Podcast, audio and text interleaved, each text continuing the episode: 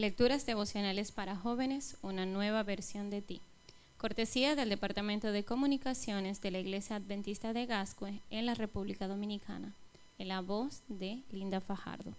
Hoy, 13 de enero, la protección de los animales. El justo sabe cuando su bestia tiene hambre, pero los impíos son crueles de corazón. Proverbios 12:10. Balaán había sido alguna vez un hombre bueno y fiel profeta de Dios. Sin embargo, la ambición, la avaricia y la constante insatisfacción por su situación económica lo habían llevado a convertirse en un mercenario de la fe, un charlatán que aprovechaba sus conocimientos espirituales para defraudar a sus víctimas. Así fue como su fama llegó hasta Balat, el rey de Moab, quien lo contrató para practicarle un embrujo al pueblo de Israel a pesar de que Dios le había advertido que no lo hiciera. En el camino, un ángel se le apareció para persuadirle de que no avanzara. Luego de haber evitado al ángel en dos ocasiones, la burra se echó sobre su amo ante la estrechez del camino y la presencia del ángel. Entonces Balaán reaccionó airadamente y comenzó a golpear al animal.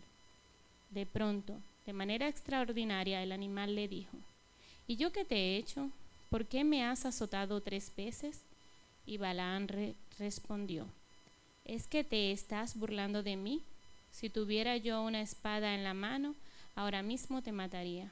El asna le contestó, pero Balaán, ¿acaso no soy yo tu asna?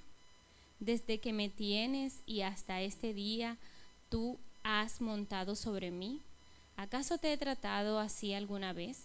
Números 22, 28, 30. En más de una ocasión he visto a individuos maltratando animales. De manera insensata, descargan sobre estos seres sus frustraciones y amarguras.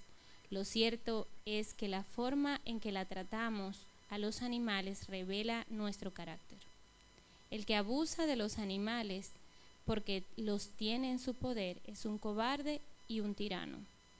La tendencia a causar dolor, ya sea a nuestros semejantes o a los animales irracionales, es satánica.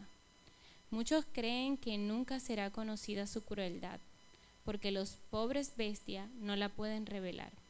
Pero si los ojos de esos hombres se abrieran como se abrieron los de Balaán, verían a un ángel de Dios de pie como testigo para testificar contra ellos en las cortes celestiales asciende al cielo un registro y vendrá el día cuando el juicio se pronunciará contra los que abusan de los seres creados por Dios.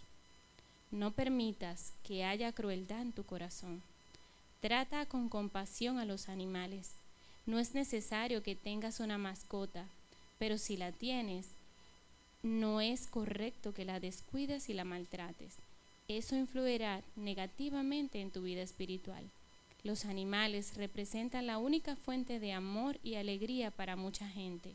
Respeta su espacio y aprende a vivir con ellos. Que tengas un bonito día, que Dios les bendiga.